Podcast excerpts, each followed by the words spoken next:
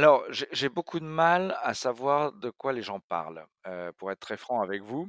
Heu, récemment, je discutais avec, heu, quelqu'un de la R&D de Renault qui m'expliquait que les voitures, peut-être pas autonomes, mais en tout cas les évolutions des véhicules construits par Renault, devenaient du edge computing. Certains acteurs considèrent, que, si on met, quelques capteurs, et qu'on les relie à un réseau type Sigfox au, milieu de la pampa, alors on est dans du edge computing. Je, je, ne sais pas.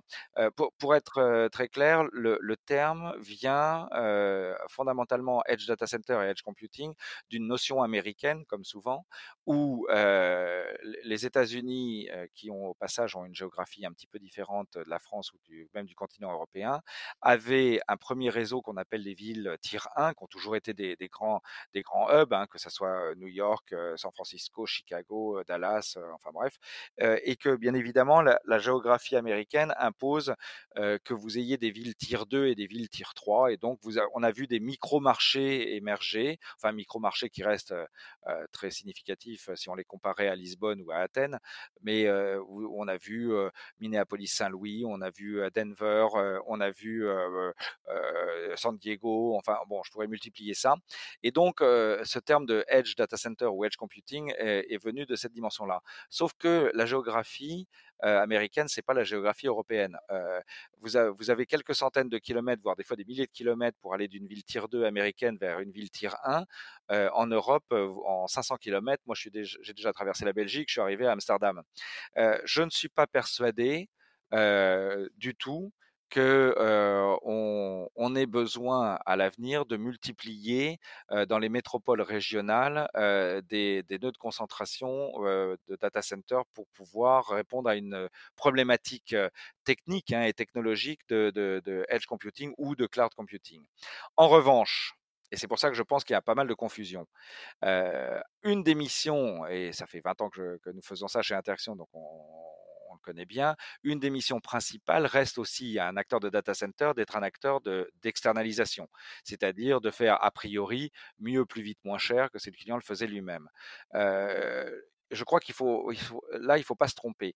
Qu'il y ait un phénomène à Rennes, à Bordeaux, à Toulouse ou à Strasbourg, d'ouverture de plus petits data centers pour faire ce qu'on fait depuis 20 ans à Paris, c'est-à-dire qu'on fait fermer des anciennes salles obsolètes ou non capables d'évolution ou technique ou tout simplement ayant eu un sinistre pour revenir dans des data centers professionnels me paraît tout à fait normal.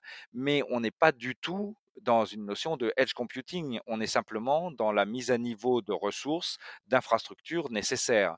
En revanche, ce qui est clair, c'est que quelqu'un, enfin une société quelconque, à Angoulême, à Rennes ou même à, Lyon, euh, ne pourra pas faire de, la transformation digitale et donc de l'accessibilité à du cloud hybride si elle est à plus de 5, 6, 7 millisecondes des grandes plateformes de cloud. Ces, grandes plateformes de cloud, elles n'ont pas vocation parce que économiquement, ça n'aurait aucun sens. Euh, elles n'ont pas vocation à aller être euh, déployées sur les métropoles régionales et encore moins sur des villes tier 4 de sous-préfecture française. Donc la conclusion assez rapide qu'on peut faire, mais ce sujet mériterait sûrement un débat beaucoup plus long qu'un podcast. La première conclusion, c'est que l'enjeu pour la France et pour le, les, entreprises ayant des activités sur le territoire et non pas sur Paris et Marseille, c'est que soit les pouvoirs publics, soit les opérateurs télécoms déploient le plus vite possible dans les prochaines années des très grosses radiales de, câbles de fibre optique, tant en termes capacitaires, mais surtout en termes de nouvelle génération, et donc permettant, de la même façon qu'on l'a vu sur les câbles sous-marins à Marseille, d'avoir un temps de latence extrêmement réduit, de façon à ce que vous puissiez rapprocher, grosso modo, la France sud de Marseille et la France nord de Paris le plus vite possible pour bénéficier des plateformes cloud. Et voilà. Donc, vous voyez, on, a, avec cette question finalement assez ouverte sur le edge computing ou sur le edge data center, je, ne suis pas sûr que tout le monde sait exactement de quoi il parle euh, et, tout dépend de, ce qu'on envisage. Euh, en revanche, une chose est sûre, c'est que de toute façon, l'accessibilité euh, aux grandes plateformes de cloud permettant la transition digitale, euh, là, il n'y a pas de secret. ça, ne ça, ne pourra pas se faire malheureusement dans des villes autres que Paris et Marseille et que la, problématique sera même pour le traitement du données, parce que vous avez des tas de gens qui me disent, par exemple, oui, mais dans le, manufacturing 4.0, l'usine va devenir intelligente, va falloir traiter des tas de choses et, bien évidemment, c'est pas en plein Paris qu'on trouve des grosses usines. Euh, oui, mais d'un autre côté, euh, oui, sûrement peut-être que des capteurs dans l'usine vont être mais si on veut de la puissance de calcul, de process pour pouvoir passer à, justement de l'industrie 4.0, va bien falloir à un moment donné aller récupérer la ressource et les applications sur les, plateformes de cloud. Ces plateformes de cloud, elles seront pas ni à Angoulême, ni à Châteauroux, ni à Orléans. Donc il faudra bien se, se, raccorder à Paris et Marseille le plus vite possible. Et surtout, à moindre coût. Donc pour que ça soit le plus vite possible à moindre coût, il faudra que ça soit sur des nouveaux euh, réseaux terrestres. Or, force est de constater que depuis 2001-2002, il il y a eu beaucoup de déploiements métro des, des, infrastructures récentes euh, ont été faites à Paris, à Marseille dans des métropoles régionales, mais en, aucun cas il n'y a eu un remplacement des grandes radiales posées à l'époque de 99-2001 à peu près à travers tout le territoire.